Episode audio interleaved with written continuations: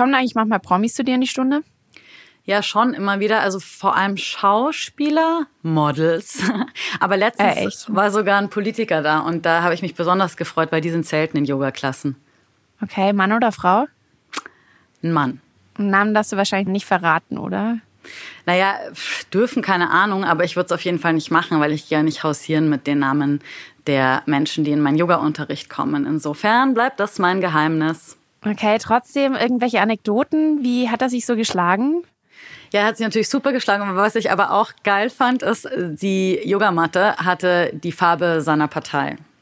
Echt? Jetzt interessiert es mich natürlich, welche Farbe das war. Also so ein bisschen wie so wie die SPDler immer rote Krawatten tragen und rote Jacketts und so weiter. Also ganz, also rote Blazer, die Frauen. Ganz genau, so so Statement nach außen hin halt, auch auf der Yogamatte. Finde ich echt lustig. Also ich mag das ja total, wenn Leute ihren Stiefel so konsequent durchziehen und ihr Leben mit ihrem Thema branden. Ich hätte sowas gar nicht, also das ist so eine Farbe. Interessanterweise finde ich das jetzt beim Yoga bemerkenswert, weil da habe ich manchmal den Eindruck, dass die spirituelle Praxis an sich alles ist und dass da nebenher gar nicht mehr so viel existieren kann, weißt du? Also ähm, verstehe das jetzt nicht falsch und wahrscheinlich ziehe ich jetzt so den Hass von unseren Podcast-Hörerinnen und Hörern so auf mich, aber ich habe manchmal den Eindruck, gerade Menschen, die sich so voll und ganz ihrer spirituellen Praxis widmen, kreisen damit auch so maximal um sich selbst und halt um sonst nichts mehr.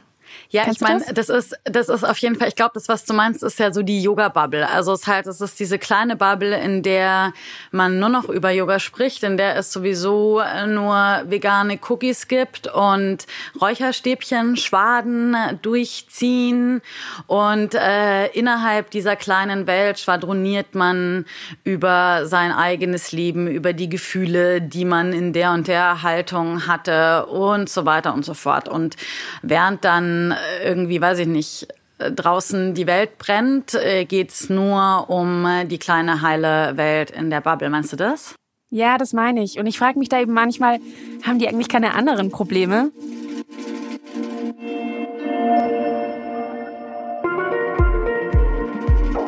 Heiliger Bimbam.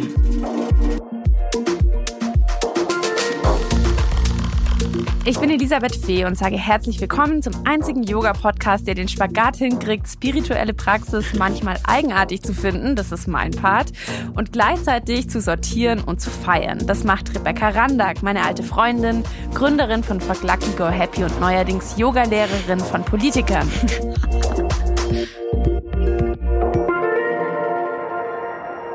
Würdest du auch Jens Spahn beim Sonnengruß unterstützen?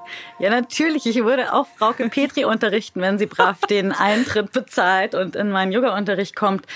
Aber das Interessante ist ja so, im Moment, in dem die Leute da auf der Matte sind, fällt quasi so dieses Äußere für mich, für mich ab. Also ich sehe dann irgendwie nur noch diesen Körper, der sich da auf dieser Matte rumbewegt, wo ich dann vielleicht manchmal, wenn diese Körper komische Dinge machen, irgendwie eingreifen muss, unterstützen muss oder sowas. Und das ist mir wirklich dann egal. Also vorausgesetzt, die äh, führen sich angemessen, äh, wie man sich in so einem Yoga-Studio äh, freundlich verhält, äh, auch in meinem Unterricht auf. Und dann darf da jeder kommen und jede. Mhm. Und beschweren sich nicht, dass irgendjemand Englisch spricht, so wie Jens Spanier. Du bist ja in Neukölln, ne? Das ist ja so sein, sein Kiez, äh, den er irgendwie hasst. Ja, weißt du, ich meine, zum Thema Englisch. Ich unterrichte tatsächlich aber oft so halb halb auf Englisch, weil eben bei uns natürlich sehr viele ähm, Menschen, die äh, irgendwie halt in Berlin leben und aus den USA oder irgendeinem anderen Land kommen. Ja, und in Berlin äh, lernen viele Expats ja nicht so gut Deutsch. Deshalb switch ich da so oft hin und her.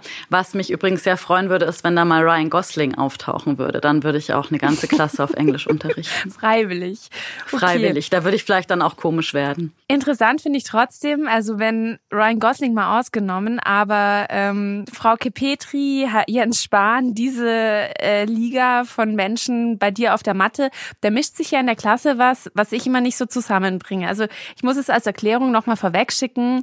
Ähm, ich will hier niemanden dissen und lass mich gern eines Besseren belehren. Deswegen machen wir das ja hier alles. Ja, sonst schreiben die Leute uns danach wieder äh, Nachrichten, dass du dass, äh, dass, dass, du doof bist. Und ja, ich, ja das finde ich nicht. Deswegen hier Disclaimer. Ich bin nicht Teil der Yoga-Szene. Ich praktiziere Yoga nur manchmal und ähm, habe aber einige Freundinnen, unter anderem eben dich, Rebecca, die da voll dabei sind. Und dass ihr damit euer Ding gefunden habt, das finde ich super. Das freut mich voll für euch. Aber ich muss dich jetzt echt mal ehrlich fragen, Reicht dir das eigentlich? Denkst du dir nicht manchmal so, jetzt habe ich genug mein Karma gereinigt, meine Muskeln trainiert, jetzt diskutiere ich beim Abendessen mal wieder über Wohl und Wehe vom Kapitalismus oder so? Ja, ich, äh, ich selber diskutiere sehr gerne beim Abendessen über den Kapitalismus, zurzeit sogar ähm, sehr, sehr häufig. Ich finde aber auch die Vorstellung irgendwie schön, dass du dir vorstellst, ich würde den ganzen Tag nur meinen Karma reinigen und meine Muskeln trainieren. Also ich, äh, liebe Ellie, ich muss jetzt eine etwas limitierte Sichtweise auf mich und mein Leben unterstellen. Also, aber okay. ich sehe das schon so. Ich sitze den ganzen Tag auf dem Stuhl und denke mir, du bist den ganzen Tag am Turnen oder so. Ja, le leider nicht. Ich sitze nämlich meistens auch den, äh, den Tag, den ganzen Tag auf dem Stuhl. Und dann gehe ich, äh, dann, dann turne ich nochmal. Okay, aber jetzt irgendwie mal weg mit dem Quatsch. Also abgesehen davon, dass ich auch andere mache als mein Karma reinigen mit einem kleinen Goldkämmchen.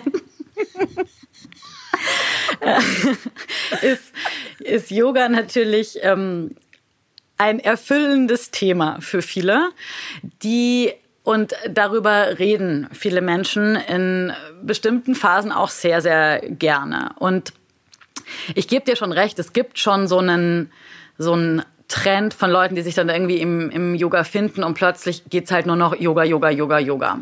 Und erstmal so grundsätzlich vorweg, ganz klassisch gesehen, also wenn du dir die Idee hinter der Yogalehre anschaust, geht es da eigentlich um den Rückzug aus der Welt. Also die ersten Yogis, die haben im Wald gelebt, fern von, in irgendwelchen Höhlen, fern von familiären Verpflichtungen. Die mussten irgendwie sich tatsächlich, haben sich den ganzen Tag nur mit ihrem Innenleben beschäftigt. Und das ist auch eigentlich wieder, ergibt es total Sinn im Zusammenhang mit der Yoga-Philosophie, weil die besagt ja mehr, okay, die Welt ist nicht so, wie sie ist, sondern die Welt erscheint uns so, wie wir sind. Also das heißt, es geht eigentlich um eine Veränderung der eigenen Sichtweise auf die Welt und gar nicht so sehr um einen Aktionismus wenn man das jetzt rein mhm. philosophisch sich anguckt.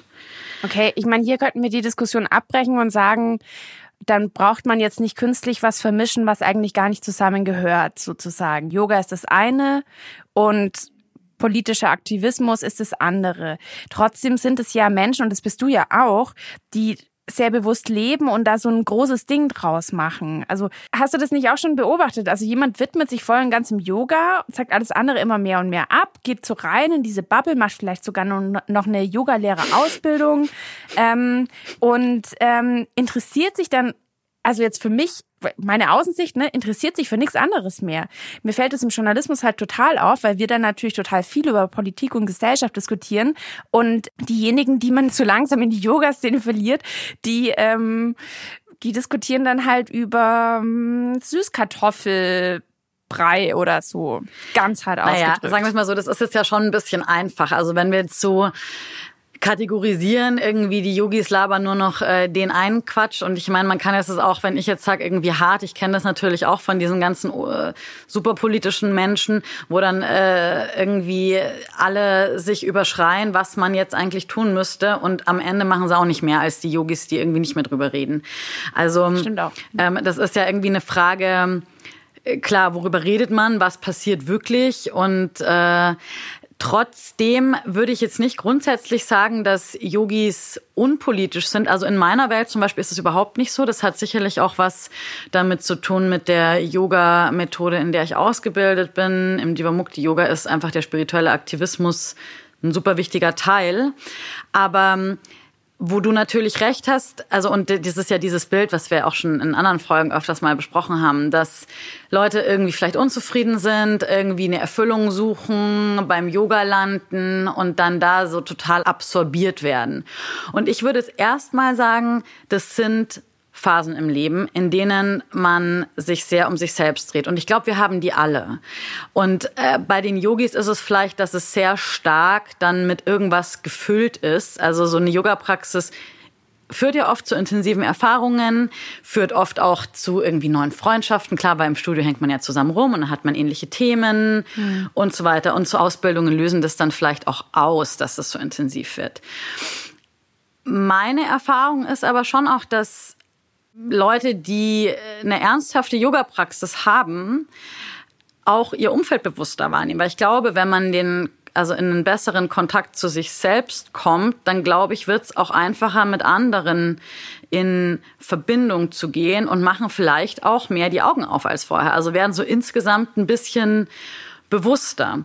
Und mhm. ich glaube, man muss so ein bisschen sagen, okay, ich glaube, es ist ganz normal, dass in Umbruchsphasen Leute sich vielleicht einfach eine Zeit lang um sich selbst drehen. Und ich glaube, das hatten wir irgendwie alle. Und ja. War das bei dir auch so? Ja, voll.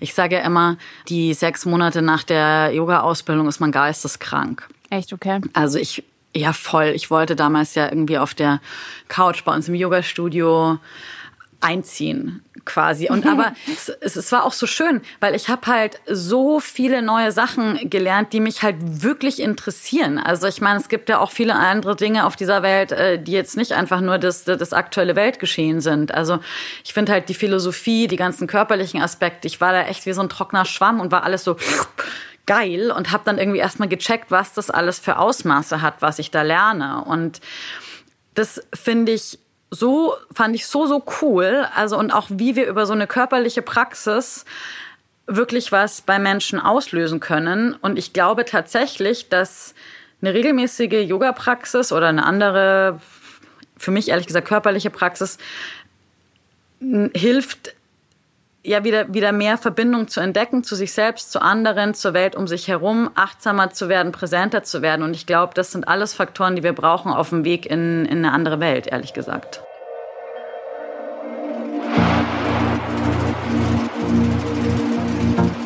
Der Sponsor der heutigen Folge von Heiliger Bimbam hat mir tatsächlich schon öfters mal geholfen, die eine oder andere Yoga-Klasse vorzubereiten. Mein Anspruch ist es natürlich, ganz schlaue Dinge zu erzählen, wenn ich schon große Reden schwinge im Yoga-Unterricht.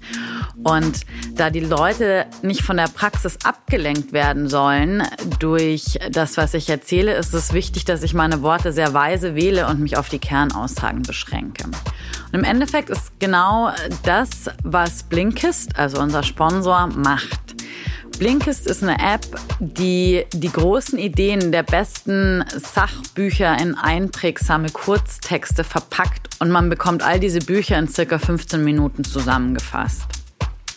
Mich persönlich interessieren vor allem die Titel aus den Bereichen Psychologie und Unternehmertum. Zum Beispiel habe ich mich letztens angefangen mit NLP zu beschäftigen, also neurolinguistisches Programmieren. Dazu gab es zwei Bücher. Man kann ziemlich gut suchen. Es gibt so viele Kategorien, in denen man einfach gut durchstöbern kann.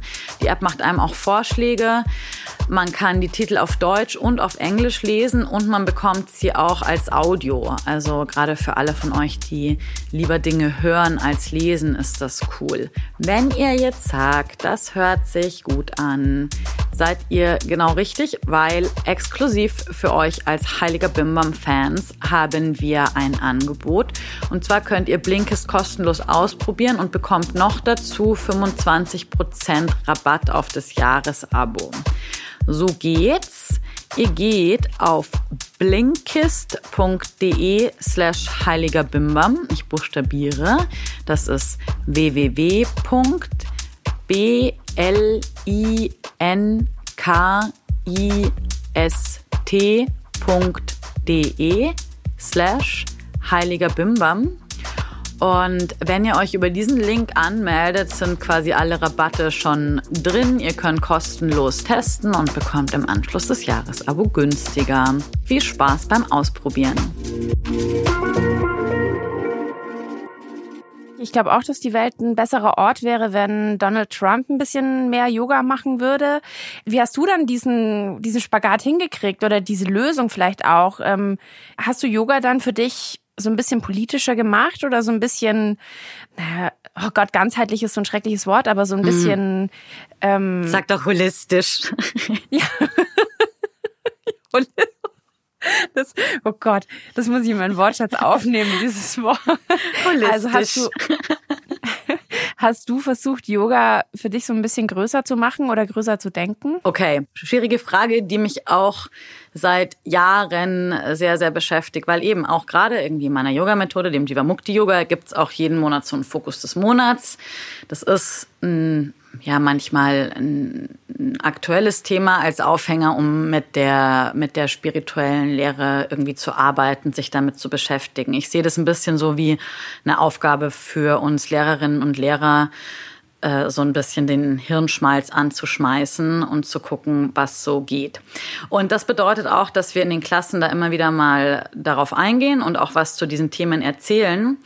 Und für mich ist die Verbindung von Politik und spiritueller Praxis lange mega schwierig gewesen, beziehungsweise eigentlich ein No-Go. Also erstens, weil ich mir vorkam wie so eine bekloppte Predigerin da vorne, die dann den Leuten erzählt, wie die Welt irgendwie funktioniert und habe mich da irgendwie ganz schäbig dabei gefühlt.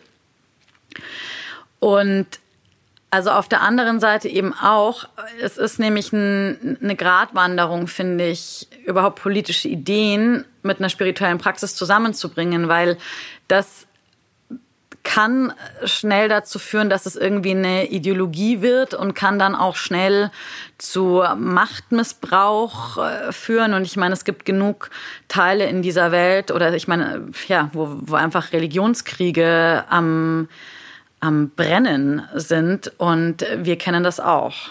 Ja, verstehe ich voll. Also da bin ich total bei dir. Problem liegt ja auch ein bisschen darin, dass dieses Lehrer-Schüler-Verhältnis in der Yoga-Klasse total klar ist und da gibt's ja jetzt keine Diskussion oder so, klar, sondern die, da erzählst ja. du was und die anderen hören zu und na klar super schwierig. Genau, also und ich meine, wenn ich mit Leuten diskutiere, ist das irgendwie was anderes. Das kann ich zum Beispiel auf dem Blog, wenn ich äh, über solche Inhalte schreibe, da gibt's ja wenigstens eine Möglichkeit zu kommentieren. Über Social Media entsteht dann eine Diskussion. Aber in einer Yoga-Klasse sagt man maximal vielleicht Hallo zueinander und dann äh, halten die Schülerinnen und Schüler einfach die Klappe und ich erzähle. Für mich ist es inzwischen allerdings eher eine Frage des Wie als des Ob. Also ich finde das eigentlich ganz cool, Themen in eine Yoga-Klasse mit reinzubringen, die sich eben nicht nur um einen selbst drehen, sondern vielleicht auch mal so Impulse zu geben, äh, in eine bestimmte Richtung zu denken oder sowas. Und ganz wichtig ist da für mich, dass es halt nicht mit dem erhobenen Zeigefinger passiert. Also mhm. so nach dem Motto, ich stelle mich jetzt moralisch besser und sag den Leuten, was sie sollen. Und ich habe das für mich so gelöst, dass ich eher auch meinen eigenen Struggle teile. Also wir hatten letztens irgendwie auch mal so ein Umweltthema als Fokus des Monats und ich habe dann meinen eigenen CO2-Fußabdruck ausgerechnet vor der Klasse. Mhm. Und da kam dann so, gibt's da einen Haufen Rechner im Internet und die ersten Fragen waren dann alle so zur Ernährung, ne? Und ich halt voll so, ja, hm, vegan, regionales Essen, so ich, ich bin halt so, so, so, ich wurde immer stolz und dachte mir so, geil, ich habe voll den kleinen CO2-Fußabdruck. Mhm. Und dann kam es halt zu den Fragen, ne? Zu den Fernreisen und äh, Flügen und auf jeden Fall habe ich das dann einfach auch so erzählt. Und das finde ich ist was anderes, weil vielleicht gibt so eine Geschichte dann auch den Leuten die Möglichkeit, auch mal irgendwie über ihr eigenes Leben und ihr Verhalten ein bisschen nachzudenken. Und das aber ohne, dass ich sage, so, hey, ich bin besser und ihr solltet das auch. Mhm. Finde ich total cool, dass du das machst. Das wusste ich jetzt gar nicht, weil also das Politischste, was ich immer bisher aus der Yoga-Szene mitbekommen habe, ist so der Veganismus und der kommt ja eigentlich ziemlich deutlich gern mal mit erhobenem Zeigefinger daher. Ähm, und ist aber ja auch so eine politische Strategie, die nur begrenzt funktioniert. Also wenn du mit dem eigenen Konsum die Welt retten willst und so.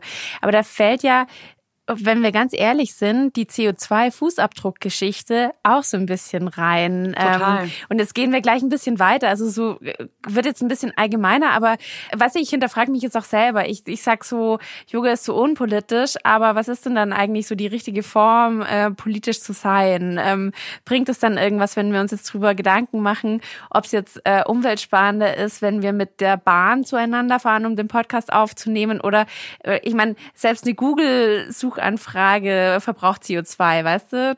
Oder denken wir da nicht einfach viel zu klein und viel zu sehr in unserer kleinen ähm, weißen wohlhabenden Großstadtwelt und so? Ja, weißt du, ich meine, ich finde es so schwierig. Natürlich denken wir in unserer kleinen, äh, weißen, wohlhabenden Großstadtwelt mit hoher Bildung, aber das ist einfach auch die Welt, in der wir aktuell leben. Und vorweg, ich muss zitieren, meine Freundin Jana, mit der ich vor ein paar Wochen ausführlich telefoniert habe. Jana ist Yogalehrerin, hat mit mir die Ausbildung gemacht und äh, so eine richtige Aktivistin, also die besetzt Braunkohlebagger und würde niemals in ein Flugzeug steigen. Und obwohl das tut sie jetzt sogar, glaube ich, seit sie für die Rosa-Luxemburg-Stiftung arbeitet, weil da muss sie das machen.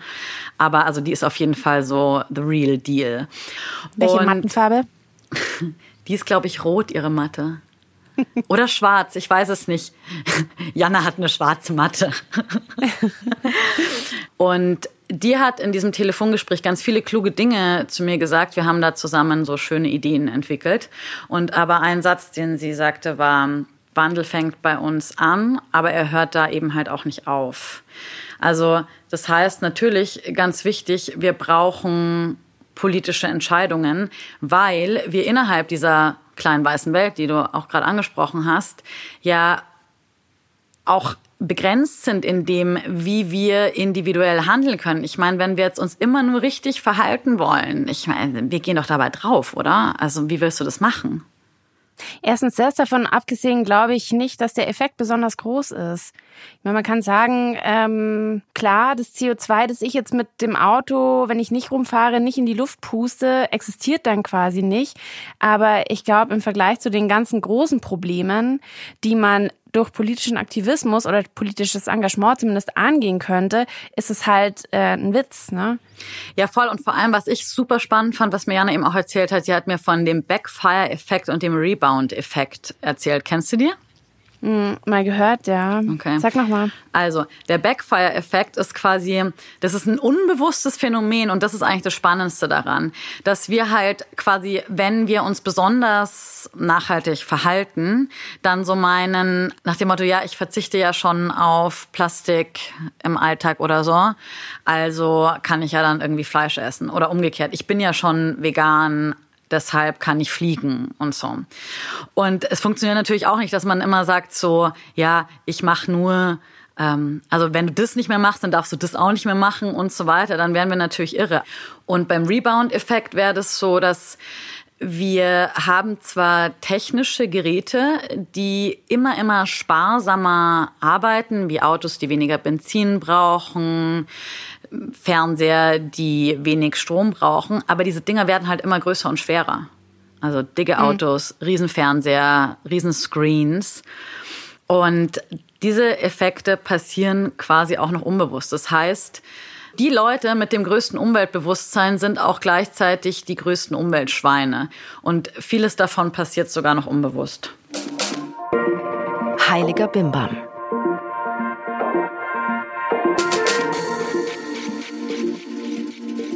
Und am Schluss hockst du dich in dein SUV und fährst zum Bioladen oder suchst in dem Leben ohne Kohlenhydrate dein Seelenheil. Also äh, ich glaube, da sind wir uns einig, oder? Da den Lebensstil ändern ist vielleicht ein Anfang, aber es braucht eigentlich mehr, um etwas zu ändern, was auch immer etwas ist.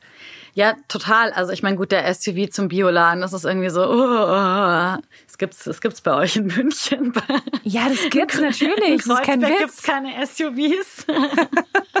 genau, also aber ich würde auch wieder sagen, das hat halt irgendwie überhaupt nichts mit Yoga zu tun. Also ob man da jetzt mit dem SUV zum Bioladen fährt oder nicht. Ich meine, natürlich, das ist Seelenheil, da braucht man ein bisschen finanzielles Polster, dass man sich mit dem Seelenheil überhaupt auseinandersetzt, weil sonst hat man vielleicht andere Probleme. Aber hier muss ich einen Buchtipp in die Runde geben und ich finde, das ist ein Buch, das sollten alle lesen. Und zwar heißt es Neben uns die Sinnflut von Stefan Lessenich. Stefan Lessenich hat den Soziologie-Lehrstuhl in München und gilt so als so, als so ein, so ein soziologischer Linker. Und neben uns die Sintflut ist eine soziologische Analyse des Zustandes unserer Welt. Also er schreibt, er hat das als Grundlage für einen möglichen Wandel geschrieben, weil er sagt, wir müssen natürlich wissen, mit was es wir zu tun haben, bevor wir was verändern können. Und im Grunde genommen ist es halt eine knallharte Kapitalismuskritik, die besagt, die Kosten für unseren Lebensstil tragen die anderen. Mhm. Und im Westen geht es uns nur gut, weil es anderen Menschen woanders schlecht geht. Und das sehen wir ehrlich gesagt in allen kleinen Facetten dieser Welt.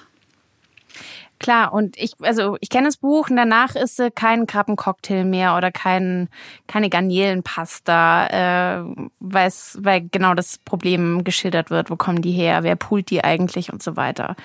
Ähm, trotzdem bleibt er ja da nicht stehen und sagt so, okay, ähm, die Welt wird besser, wenn wir jetzt alle keine Garnelen mehr essen, sondern er sagt ja auch, dass wir diese Ungleichheit zwischen uns und den Leuten, die die Garnelen poolen, ähm, dass wir die überwinden müssen. Und das geht natürlich, indem man einen Schritt weiter geht. Genau, also er sagt halt für die Überwindung der, also er nennt es Externalisierungsgesellschaft, das ist auch wieder so ein schwieriges Wort. Aber da brauchen wir einen Wandel von dem Individuellen hin zum Überindividuellen. Also eigentlich fordert er zusätzlich zu den alltagspraktischen Veränderungen so eine echte Kollektivität. Also er will, dass wir gemeinsam handeln und damit gleiche Lebenschancen herstellen, also weltweit, also über lokale und transnationale Allianzen schaffen, Bündnisse schaffen, um ja einfach eine Chancengleichheit annähernd herzustellen. Stimme ich dir total zu. Also wir müssen politisch aktiver werden. Ja, genau. Also wir müssen politischer werden und er sagt es so geil. Er sagt, wir, wir brauchen einen Wechsel vom moralischen Register ins politische Register. Also wir müssen wegkommen von so einem empört euch hin zu einem tut was.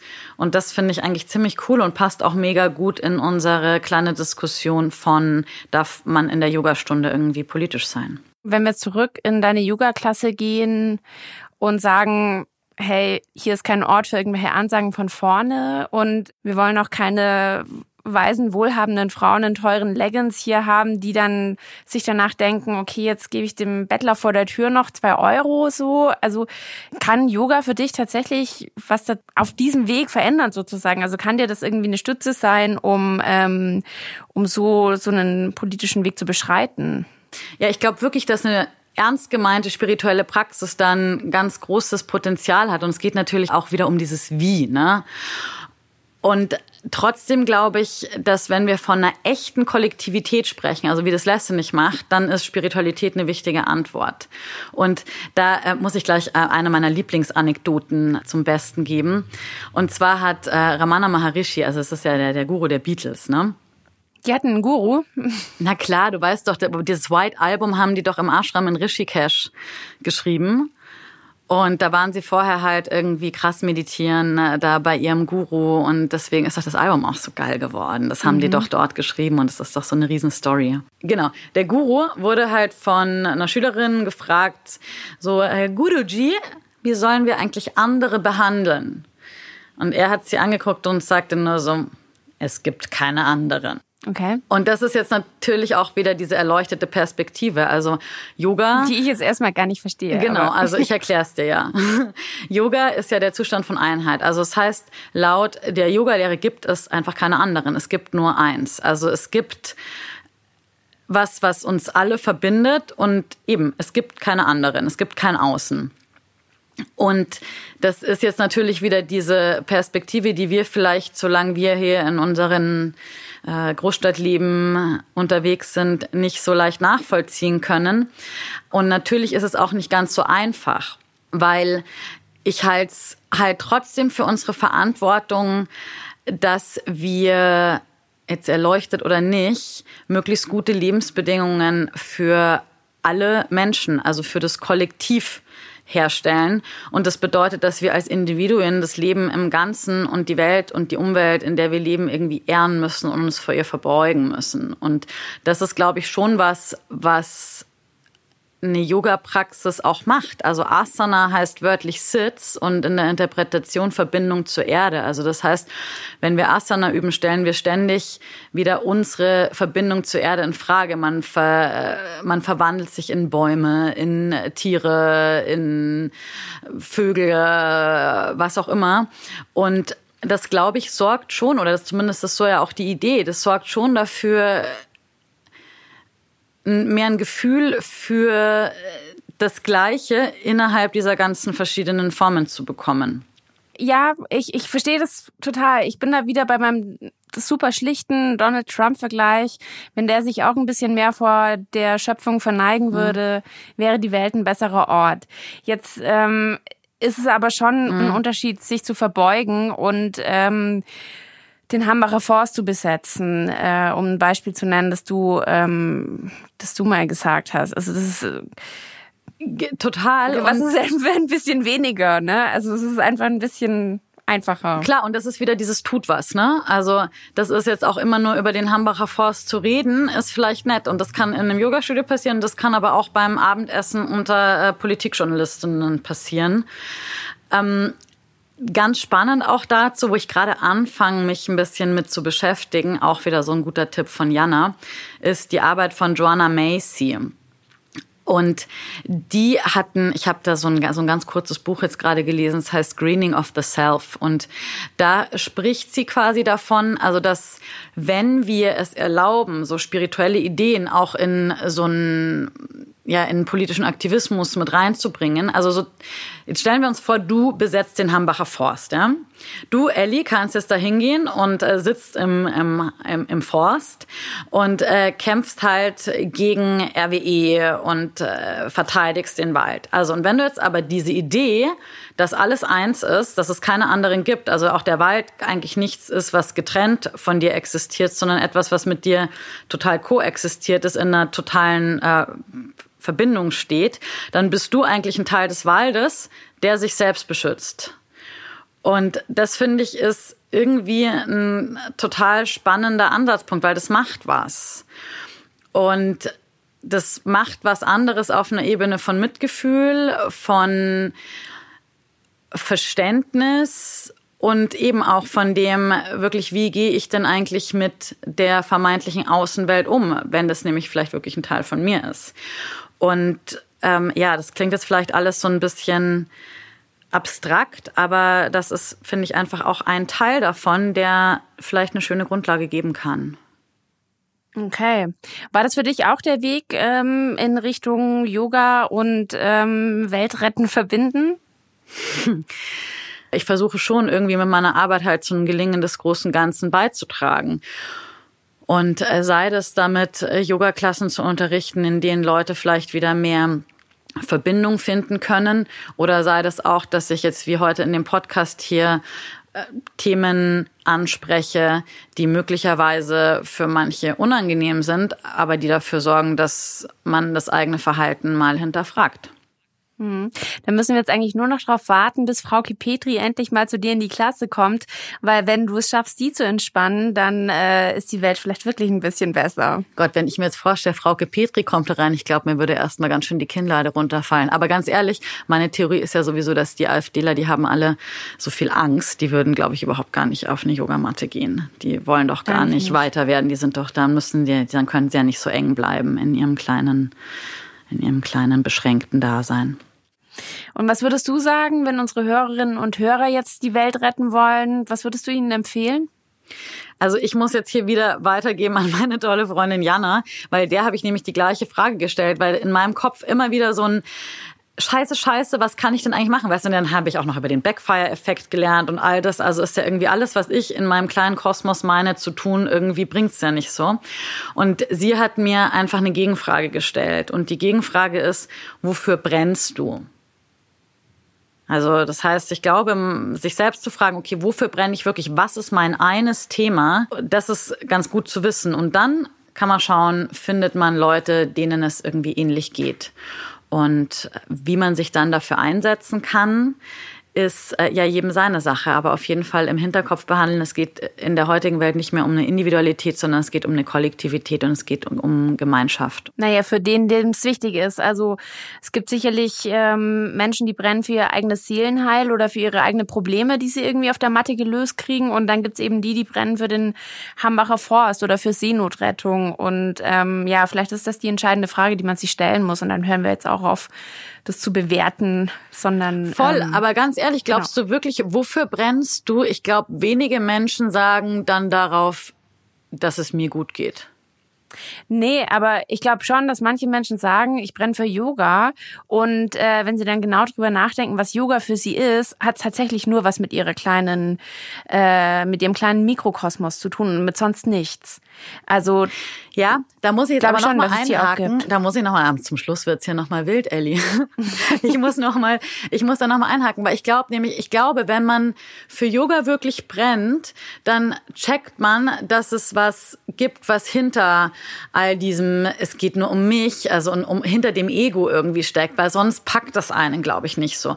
Und ich glaube, dass unser eigentlicher Zustand tatsächlich, also wie die meisten Menschen, die jetzt nicht irgendwie verkorkst sind, dass wir eigentlich in Verbindung sein wollen. Also und wir wollen nicht anderen wehtun. Wir wollen nicht anderen Dinge wegnehmen aus Boshaftigkeit, sondern wir sind mitfühlende Wesen. Kinder sind zum Beispiel auch mitfühlende Wesen. Da sieht man das ja immer so ja, aber schön. das ist doch das, das ist doch das ABC des menschlichen Miteinanders. Also klar, ich will auch niemandem was wegnehmen und bin aber trotzdem jetzt kein Yogi und weit von jeglicher Erleuchtung entfernt. Das, äh, das ist aber doch keine Leistung an sich. Nee, sage ich nicht, aber ich glaube nur, wenn jemand für Yoga brennt, dann hat, dann geht's nicht nur um äh, die Person selbst, sondern geht's um das, was dahinter steckt. Und ganz ehrlich, wir leben in einer Welt, in der wir viele von diesen Qualitäten, die du gerade als völlig normal menschlich bezeichnest, weit entfernt sind. Und das zum Teil auch eben leider unbewusst. Also, weil wir nehmen tatsächlich jeden Tag vielen Leuten viele Dinge weg, ob wir wollen oder nicht.